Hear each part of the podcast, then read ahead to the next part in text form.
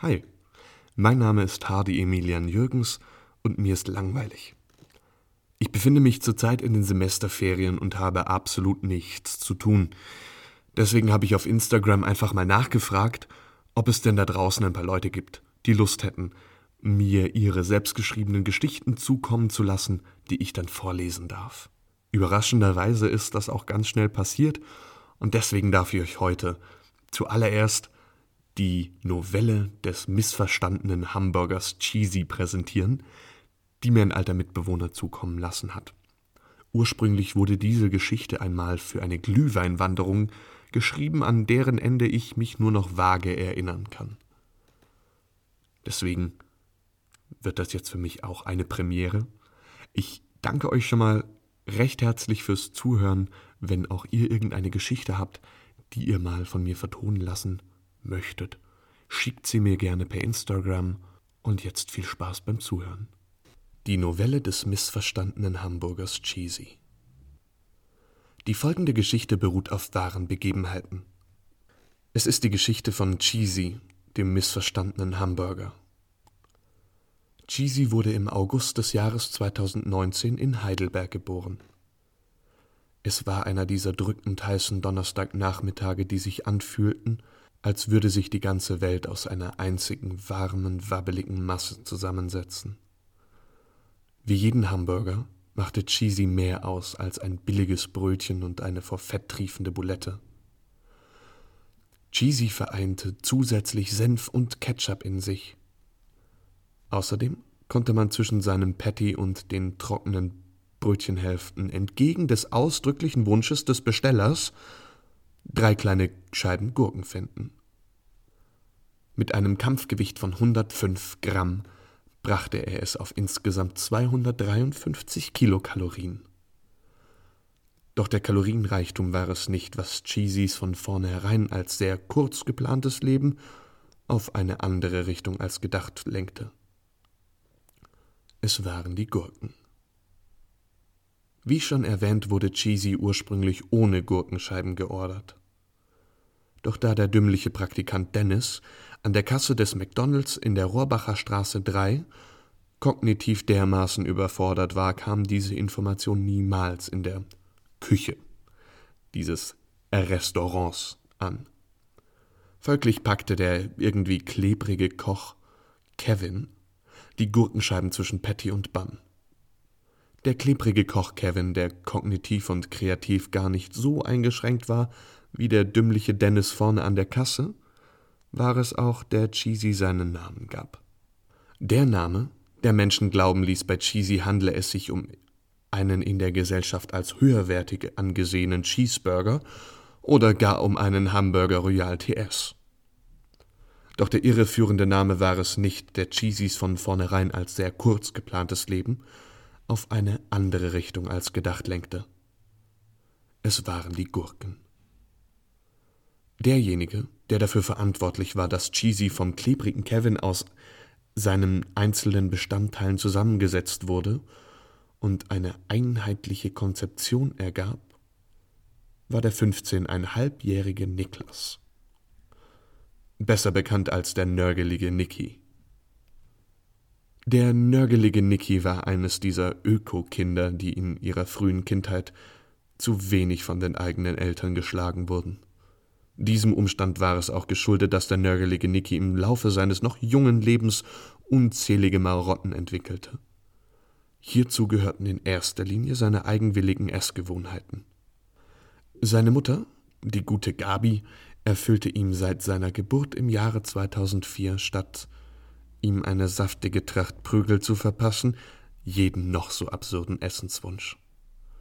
Als Beispiel sei genannt, dass der nörgelige Niki Pizza mit Ananas liebte. Also besorgte die gute Gabi, obwohl es ihr zutiefst widerstrebte, Pizza mit Ananas für ihren kleinen Prinzen, wie sie ihn seit Kindheitstagen nannte.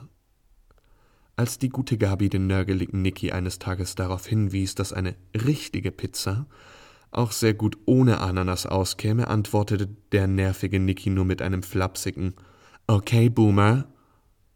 Die gute Gabi verstand nicht, was ihr kleiner Prinz damit sagen wollte. Gleichwohl verletzte sie diese Antwort auf eine gewisse Art und Weise, die sich die gute Gabi nicht erklären konnte, zutiefst. Um diesem Gefühl auf den Grund zu gehen, fragte sie all ihre Facebook-Freunde, die fesche Franka und die cute Cornelia, was ihr kleiner Prinz damit gemeint haben könnte.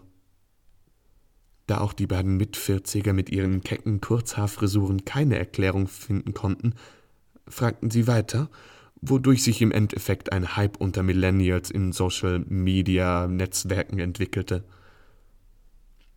Doch kommen wir von der Ananaspizza und der guten Gabi und den Internet-Hypes zurück zu Cheesy. Eine der Eigenwilligkeiten des nörgeligen Nickys war es, keine Hamburger mit Gurken zu essen. Sobald ein Hamburger mit Gurken in Berührung kam, war es für den nörgeligen Nicky unmöglich, auch nur im entferntesten daran zu denken, diesen Hamburger jemals verspeisen zu können. In der kurzen Zeit, in der normale Menschen mit ein bis zwei gekonnten Handgriffen die Gurken zwischen Patty und Bann herausfriemeln und entsorgen konnten, fielen dem nörgeligen Nicky ungefähr 100, 200 Dinge ein, die er nun mit diesem ungenießbaren, vielleicht sogar tödlichen Burger anstellen könnte. Oftmals endeten für den nörgeligen Nicky ungenießbare Lebensmittel als Wurfgeschosse.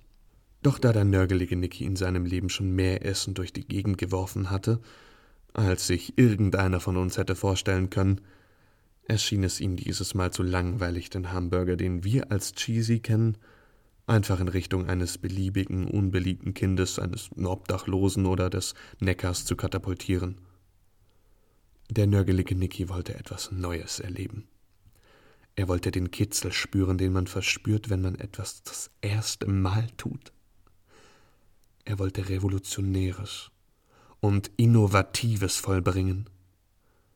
Also überlegte er, dass er Postbote spielen wollte. Doch statt Cheesy in den nächstbesten Briefkasten zu stopfen, behielt er ihn vorerst bei sich. Er bewahrte Cheesy in seinem Rucksack auf. Er wollte, dass der Hamburger, den er zustellen würde, nicht bloß aufgrund der Gurken ungenießbar sein würde. So lagerte er Cheesy zwei Monate lang bei sich.